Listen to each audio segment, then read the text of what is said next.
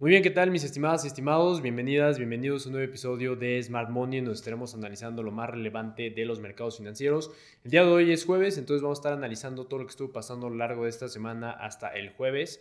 Eh, si sale algo el día de mañana, si hay un apocalipsis o algo por el estilo, pues evidentemente eso no lo vamos a poder cubrir. Pero pues bueno, esto lo hacemos para que ustedes tengan eh, la información el día domingo y pues empiece la semana con todo.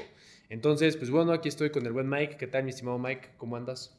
Bien, pues la verdad feliz de, estar grabando. Pasaron cosas bien relevantes esta última semana y pues un poco de, sangre en los mercados, que es lo que estaremos platicando, ¿no? Sí, sin duda. Eh, de hecho, tengo entendido que este es uno de los peores trimestres de la historia del S&P, del Dow Jones y del Nasdaq, ¿no? Eh, no tengo bien bien a la mano cuánto ha caído el, el S&P, pero creo que es como un 5 o 6% más o menos. Sí, aparte curioso porque 2023 estaba siendo uno de los mejores años ¿no? en la historia de los mercados y de la nada ya es uno de los peores trimestres en la historia. Entonces, pues nada nos confirma ¿no? que ha sido un año que rompe mucha, mucha teoría financiera prácticamente. Sí, justamente. Eh, de hecho, algo muy interesante es... Em, pues bueno, ¿no? Se hablaba de, este boom de la inteligencia artificial y todo, como que eso fue lo que impulsó bastante a, los mercados financieros.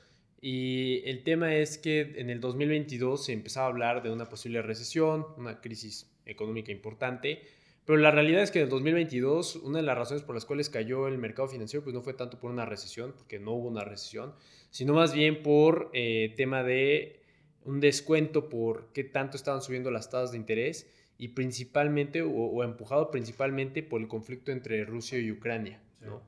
Eh, este conflicto entre Rusia y Ucrania pues fue algo que hizo eh, que el precio de varias cosas, de varias materias primas, se elevara de manera importante y una de ellas el petróleo, ¿no? O sea, se elevó el precio del petróleo en el 2022 un 100% y eso pues obviamente lo que genera es un costo mucho más elevado de prácticamente cualquier cosa que consumimos.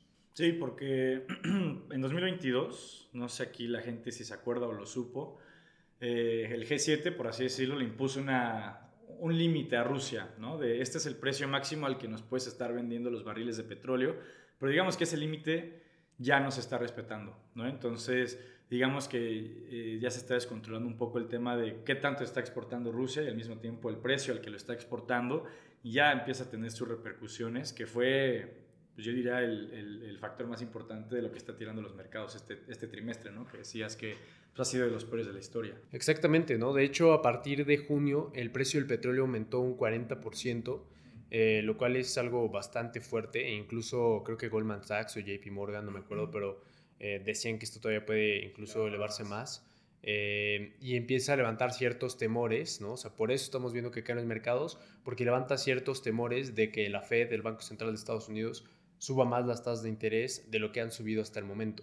Sí, al final la inflación lleva eh, enfriándose prácticamente todo el año, pero estos últimos meses ha tenido un pequeño rebote que es justo por el petróleo. ¿no? En general lo demás, digamos que ha seguido enfriándose en, las subidas que ha tenido y se ve reflejado en la inflación, pero el petróleo es lo que está haciendo que otra vez vuelva a haber este miedo ¿no? de sí, sí nos vamos a acercar al 2% que busca la Fed, ¿no? Eh, sí, o sea, la, calidad de vida y el poder adquisitivo de las familias, qué tan lastimado se va a ver y demás, es por justamente esta, esta razón, ¿no? Porque pues es cuestión de conectar los puntos, ¿no? El petróleo no se ve reflejado solamente en la gasolina, sino en el precio de todos los productos que tienen que ser transportados. Entonces, al final, la acaba afectando al precio final de pues lo que nos imaginemos prácticamente.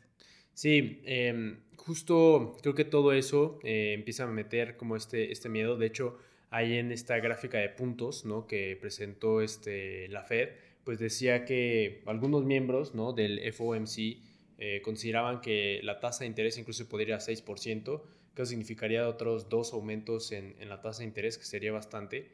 Em, y, y, pues sí, o sea, ¿no? Esto, esto no lo veíamos desde la crisis hipotecaria del año 2008, o sea, una tasa de interés tan alta. Y evidentemente esto tiene que traer consecuencias, ¿no? Así como hubo consecuencias de una inflación bastante elevada después de haber pues mantenido una política monetaria bastante expansiva, ¿no? Por temas de eh, justamente pues incentivos eh, monetarios, etcétera.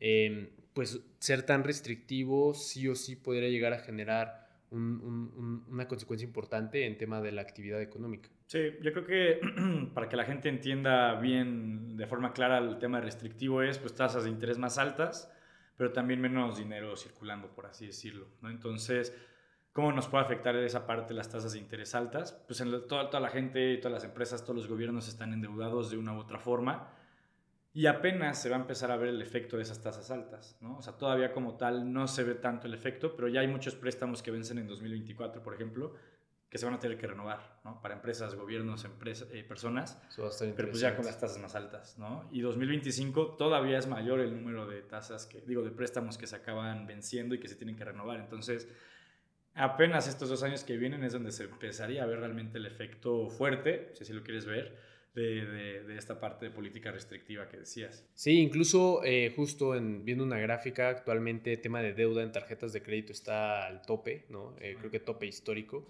Eh, ¿Y eso qué significa? Pues que cada vez hay menos dinero por parte de las personas para poder este, pues hacer gasto, ¿no? Para poder este, gastar su dinero y por ende pues van a tener menos dinero para poder consumir productos y eso pues obviamente le puede afectar a las, a las empresas. Hay un sector en específico que es justamente el sector de consumo discrecional, ¿no? consumo cíclico, que básicamente son, por ejemplo, tenis, eh, podrían ser coches, podría ser también pues, Starbucks, café, em, como este tipo de cosas que pues, no son indispensables en tu vida, ¿no? es más bien como pues, un lujo, un gusto que tú te das. Eh, Disney también, por ejemplo, en temas de vacaciones, cruceros, etcétera. Está muy interesante porque si tú ves la gráfica de, eh, o más bien como los, los cuadros dentro en Finbis, de ese sector en específico, consumo cíclico, pues está rojo en todo este año. Y muchas de estas empresas, por ejemplo, Nike, Disney, este, Amazon también, de cierta manera, ¿no? o sea, se está viendo un poco afectado. Eh, pero, por ejemplo, por lo menos Amazon y Disney, Disney lleva menos 60% de su punto máximo histórico hasta ahorita y Nike lleva 50%. O sea, es una caída pues, ya fuerte. O sea, ya estamos hablando de una caída bastante importante para este tipo de empresas que pues, son empresas con mucho nombre, con mucho poder de marca y que por, probablemente en los siguientes meses pudieran ahí a lo mejor representar una oportunidad de inversión interesante. Sí, justo. Y que de cierto modo la caída puede estar un poco justificada, ¿no? En el caso de Disney, por ejemplo, que eh, a los parques les ha costado un poco retomar los niveles prepandemia o que Disney Plus igual ya se enfrió todo el hype inicial que tuvo ¿no? El CEO anterior pues abrió muchos proyectos que no le aportaban valor realmente a la empresa, ¿no? Y apenas están en ese periodo de transición de, pues, reestructurar, cortar lo que no servía y, darle más fuerza a, lo que sí sirve, ¿no? La semana pasada salió la noticia de que iban a aumentar, no me acuerdo cuántas veces, eh, pero la inversión que, que, tenían planeada para sus parques de diversiones, ¿no? Que es lo que más les suele dejar. Entonces, pues sí, están en niveles interesantes, pues para empezarlas a ver y más alineado con esta parte de reestructura de que pues quieren volver a un camino más eficiente en sus operaciones. Sí, creo que todavía, por ejemplo, ahorita estamos en el tercer trimestre del, del año, bueno, ya cerrando el tercer trimestre, ya van a empezar a reportar pues, muchas empresas a partir de la siguiente semana, ¿no? O sea, sobre todo financieras, eh, bancos y así. Em, este trimestre como tal no, no es tan relevante, creo que es el menos relevante de todo el año. El siguiente sí es el que es más importante porque se viene Black Friday, se viene Navidad, se vienen pues épocas de bastante consumo. El año, el año pasado fue récord histórico en Black Friday en tema de ventas eh, en Estados Unidos, entonces pues vamos a ver cómo le va en este Black Friday y ahora sí que eh, a todas las empresas, porque si no superan el año pasado, pues ya podría de cierta manera dar un indicio de que las cosas no van a pintar tan bien. Sí, y se podría, al final no sería tan sorpresivo, ¿no? Con lo que dices, la deuda ahorita en tarjetas de crédito está en máximo y pues el ingreso disponible de la gente se empieza a ver limitado, entonces pues sí sería algo dentro de todo normal que sea algo menor que, que, el año pasado, ¿no? O sea, si lo llega a superar, yo personalmente hablando me, me sorprendería bastante y, y, digo, me sorprendería hasta cierto punto porque, digo, el consumidor estadounidense nunca, nunca va a acabar de sorprender en realidad, ¿no? De hecho, algo muy interesante, hoy, hoy salió, si no mal eh, recuerdo, el dato del PIB de Estados Unidos y fue de 2.1%, eh, que está pues, técnicamente con, alineado a las expectativas del mercado. Eh, pero lo que me parece muy interesante de, de, esto es justo, o sea, todavía no se ve una recesión, pero lo que tiene que entender la gente es no porque ya hayan aumentado la tasa de interés, está en 5 puntos y algo, ya significa que en este momento es cuando va a ocurrir. Eh, por lo general, cuando aumentan la tasa de interés y la mantienen fija durante mucho tiempo, por lo menos durante un año, es cuando ya se empiezan a ver efectos. Sí, que es lo, lo que comentábamos, apenas van a vencer muchos eh, préstamos en 24 y 25, apenas ahí se empezaría a ver a gran escala el tema de la tasa de interés. Entonces, pues sí, como dices, no es algo que tenga un efecto a la de ya, ¿no? Por lo general, si la bolsa se llegó a descontar en 2022 es porque la bolsa se mueve por expectativas, no por resultados eh, meramente cerrados o, cosas que ya pasaron. Sí, exacto. Entonces, eh, pues apenas se van a ver realmente como estas consecuencias, ¿no? Como esta resaca, por así decirlo, de, de, de, los excesos, ¿no? Que ajá, del 2021, 2022, un poco. Entonces, em, como que estamos en esta transición y yo lo que considero importante, o sea, ya también en temas de pues, consejos a, las personas que nos estén escuchando, pues es el ser mucho más cuidadosos con sus gastos, con, buscar tal vez más fuentes de ingresos, ¿no? Porque pues sí puede ser un, periodo un poco restrictivo en varias cosas, sobre todo también tú si tienes un negocio, pues ver cómo puedes buscar pues más maneras de, de hacer crecer tu negocio, de poder estar mucho más presente, porque sí va a estar complicado, ¿no? O sea, yo creo que eh, también, por ejemplo, para acá en México, pues se vienen elecciones, siempre las elecciones llegan a ser un poco difíciles porque es un periodo de transición, no sabemos qué nuevas cosas o nuevas implementaciones vengan eh, con el nuevo sexenio.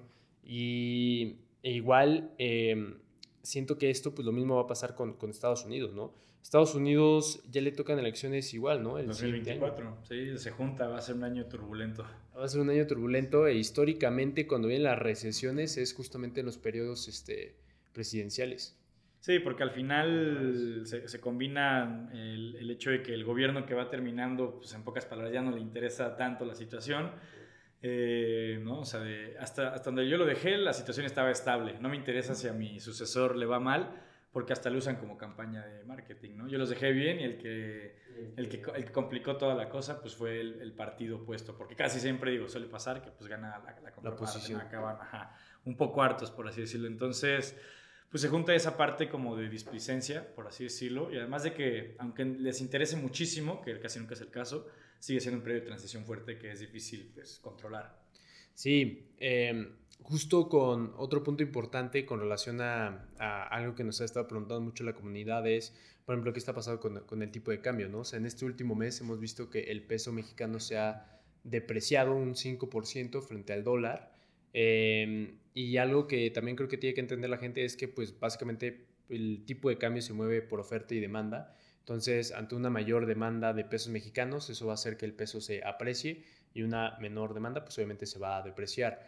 Y ahorita con este posible expectativa que la Fed aumente tasas de interés por el incremento del precio del petróleo, pues eso de cierta manera obviamente mantiene eh, con miedo a los inversionistas que están metiendo, por ejemplo, en CETES, sobre todo inversionistas extranjeros, ¿no? En CETES, en, en bonos, em, eh, pues el tipo de cambio. Pero lo que estaría bueno, Mike, es si puedes explicar cuál es la razón detrás de que los inversionistas extranjeros tengan miedo eh, de que el tipo de cambio se dispare. Sí, digo, antes quiero agregar un, un dato, ahorita que decías que ya se empezó a recuperar el dólar. Y hoy lo leí tal cual, que prácticamente las monedas emergentes ya borraron todas sus ganancias que llevan en 2023. La mayoría, ¿no? El peso mexicano todavía sigue eh, con ganancias y así, pero en general la gran mayoría que estaban eh, teniendo apreciación de ocho meses frente al dólar, en un mes prácticamente se borró, ¿no? Está, Qué locura. interesante, por eso es importante casi siempre apostar a la moneda fuerte, digo, casi siempre es lo más inteligente que puedes hacer y, y más bien cuando se está depreciando es cuando deberías acumular, ¿no? Que es parte de lo que estuvimos este, haciendo. Y ay, se olvidó cuál, cuál era tu pregunta exactamente. A explicar eh, por qué los inversionistas extranjeros eh, les, les, da pánico, por así decirlo, que el peso mexicano se deprecie. Sí. Bueno, ahorita, o sea, el último año y medio prácticamente ha sido, o sea, la, la, demanda que ha tenido el peso mexicano de inversionistas extranjeros ha sido brutal, ¿no? Eh, estamos hablando que muchos inversionistas extranjeros eh, lo que explicabas en un reel, por ejemplo, aplicaron la estrategia de carry trade, ¿no? que básicamente pedían prestado en, una, en, un mercado con una tasa de interés baja o prácticamente cero, como lo puede ser Japón, y lo invertían en una tasa atractiva como era la mexicana, que estaba pagando 11 y tantos por ciento. ¿no? Entonces, pues muchos inversionistas extranjeros están pues, invertidos como tal en, en, esta moneda que estuvo teniendo muy buen desempeño año y medio, dos años, pero pues con estos momentos turbulentos, pues prácticamente pues lo que te decía hace unos un par de minutos, ¿no? Se borran las ganancias de forma rápida, por lo menos en temas de tipo de cambio, y pues eso les puede dar pues, miedo, por así decirlo, porque pues se les come gran parte de, de las ganancias, de las ganancias que han estado generando en meses, un par de años, o incluso llegar a, a, pérdidas, ¿no? Y una de esas llegas ya a, pasar de ganancias a pérdidas y ya estás atorado en, la, en una moneda emergente, ¿no? En lugar de estar atorado, pues justamente en el dólar que, con todas las debilidades que pueda tener, sigue siendo la moneda fuerte y, de reserva internacional. Sí, este es un punto muy importante. O sea, supongamos que alguien, pues sacas un préstamo en Japón, ¿no? A tasa cero. O vamos a ponerlo con los Estados Unidos, sacas un préstamo a tasa de interés del 6%, ¿no? y tú vienes y lo inviertes acá en México una tasa del 6%, del 11%, perdón, pues estás prácticamente sacándole el doble de lo que tú tienes que pagar de intereses por el préstamo.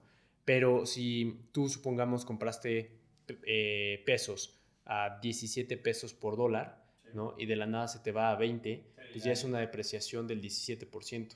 Sí, el 6% extra que sacaste sirvió para nada. Sirvió para nada. Y, y si sacaste un crédito de 10 millones de dólares, 10% de pérdida que traes tendrías que pagar un millón de dólares de las pérdidas de esa jugada. Sí, y estás atorado en la moneda emergente, ¿no? Que pues, por lo general igual, si se viene un año de elección doble, tanto en México y en Estados Unidos, sí, sí, esa incertidumbre por lo general a quien le suele favorecer esa la moneda fuerte, ¿no? Entonces, digo, esta parte del superpeso y así la, la mencionábamos mucho y todo, pero pues era algo que no era sostenible, que, por siempre, ¿no? Por lo menos eso siempre lo dejamos claro con con la gente de la comunidad y, pues digo, de momento por, por ahí va el comportamiento, ¿no?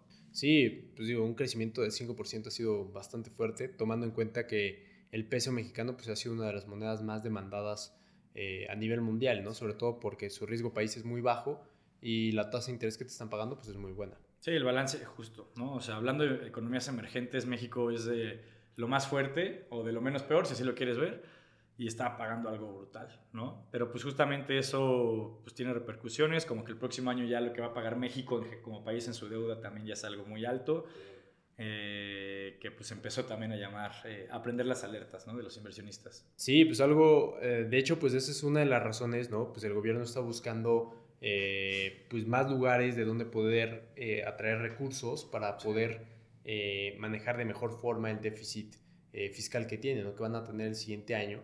Y pues estaba buscando aprobar esto de, del impuesto, por ejemplo, para lo de los CETES, em, que pues bueno, esto es algo importante porque yo siento que pues justo el gobierno ha de haber visto que ya mucha, o sea, la cantidad de recursos que se ha de haber movido de inversiones en bolsa, etcétera, a CETES ha de ah, haber sido brutal, ¿no? Y pues bueno, si entra ya en vigor va a ser a partir del 2024, ¿no? Este, y pues va a ser una retención de impuestos de ocho veces de lo que estaba haciendo anteriormente, que algo importante a tomar en cuenta, o sea, esta retención es interesante porque antes era similar. O sea, por ahí del 2019 así era, ¿no? En, esa tasa, creo que uno punto y algo. Sí, este, Y lo bajaron en el 2020, 21, o creo que 2021, 22. Sí, en el 21 creo que fue su punto mínimo. Sí. Creo que entre 21 y 22 fue su punto mínimo creo que punto 08, no sé si estoy correcto. Creo que punto 3. Ah, el punto mínimo fue punto, ajá, y luego fue creo que punto, bueno, el que estamos ahorita es como punto 15, por ahí está. Porque ahorita va a ser de 1.48 el que, el que están promoviendo para 2024, que es más o menos 8 veces el, el, actual. Sí, este, entonces pues sí, es un incremento importante, pero bueno, también no hay que ser amarillistas, era algo que ya se tenía desde antes, pero aún así yo creo que pues al ver justamente eh, el fisco, ¿no? Que pues hay mucha gente que está invirtiendo actualmente en, en CETES, eh, pues es una buena oportunidad para poder atraer ahí bastantes este, impuestos. Sí, que al final es una retención que muchos en la declaración y lo que quieras pueden recuperar, pero muchos no lo van a hacer porque ni le saben o no le entienden o no se asesora, por no pagarle al contador acaban perdiendo más de lo que se ahorraron, ¿no? Pero y ya es la parte que se va a quedar el gobierno, que pues, seguramente van a ser unos buenos millones que van a poder usar en, sus proyectos insignia, ¿no? Ya en el último año de gobierno. Sí, sin duda. Este, pues sí, o sea, la verdad es que el, siguiente año se mira bastante turbulento, o sea, tiene como todo para poder ser la tormenta perfecta.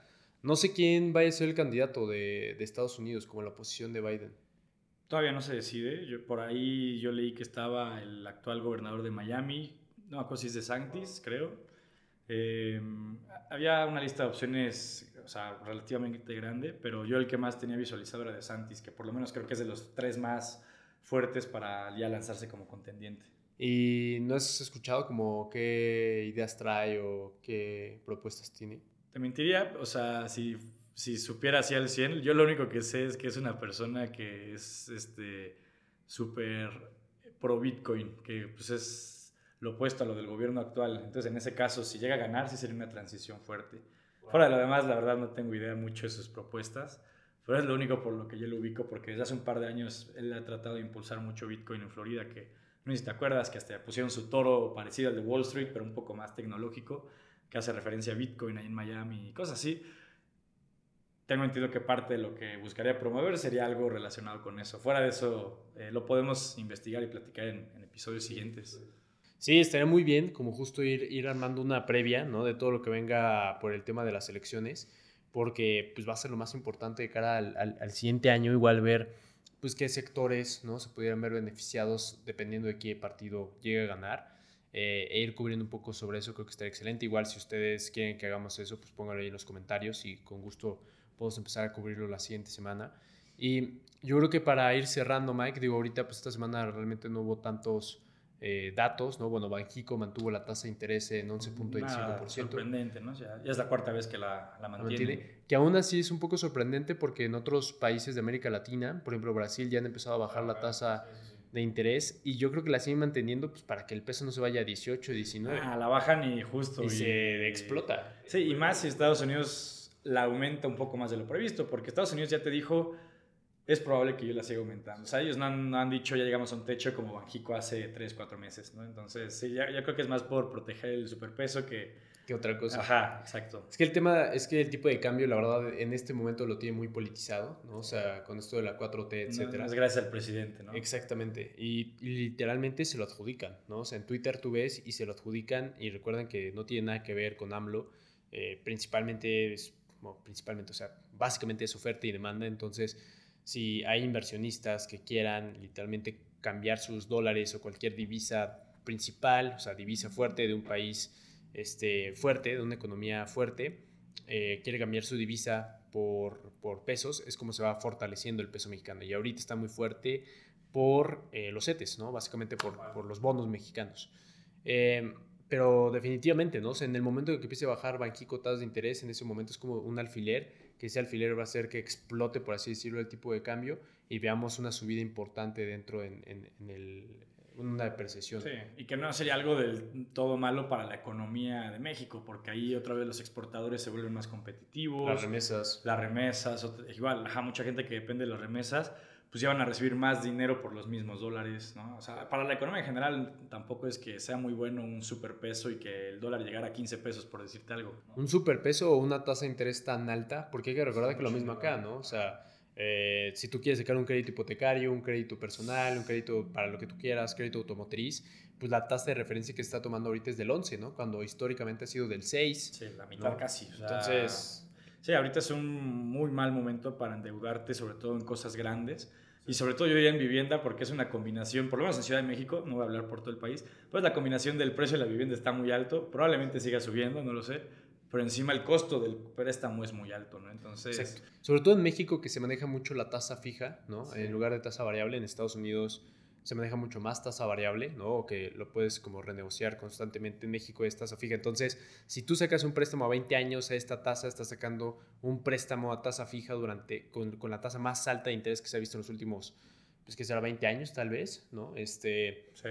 Y pues, te estás metiendo el pie. es como, 20 años. de cierto modo, regalar tu dinero y, y es un fenómeno que está pasando. En Estados Unidos que hay más información, digo, tristemente en México no, pero ahorita el, o sea, la, el, o sea, lo que le alcanza a la gente para comprar una casa, se me fue la palabra exacta, pero qué tan asequible es para una, gente, para una persona comprar una casa está en mínimos históricos, ¿no? justo por eso. El precio está por los cielos todavía y la tasa de interés también, entonces es un pésimo momento para meterte a una jugada así, por más que tengas el, dinero.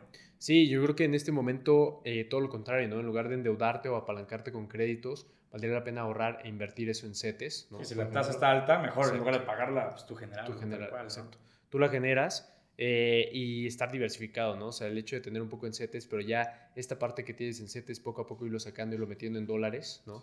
Que lo puedes hacer en casas de bolsa, comprando ETFs.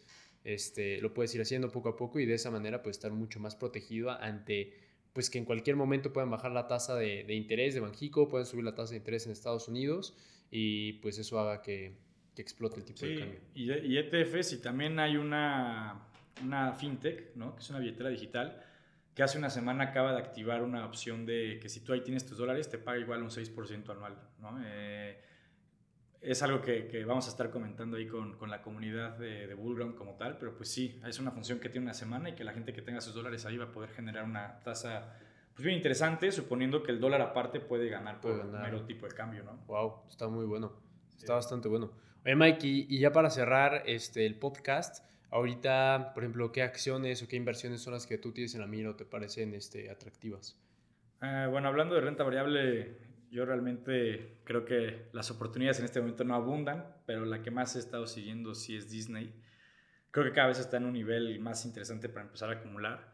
No digo que no va, que, que imposible que caiga más de los 80 dólares que estaba hoy, por lo menos que la vi, pero ya está cada vez más eh, en niveles más atractivos hablando de riesgo-beneficio. ¿no? Eh, el nivel, por lo menos en el que yo la vi hoy, fue el punto mínimo que tocó en la pandemia, por ejemplo. Sí. ¿no? Y es el mismo nivel en el que estaba en 2014. O sea, ya Disney, hablando de acción, tuvo una década perdida. ¿no? Sí. Si, si tú la holdeaste tal cual, porque si la vendiste en su pico 2021 y lo que quieras, pues te fue bien.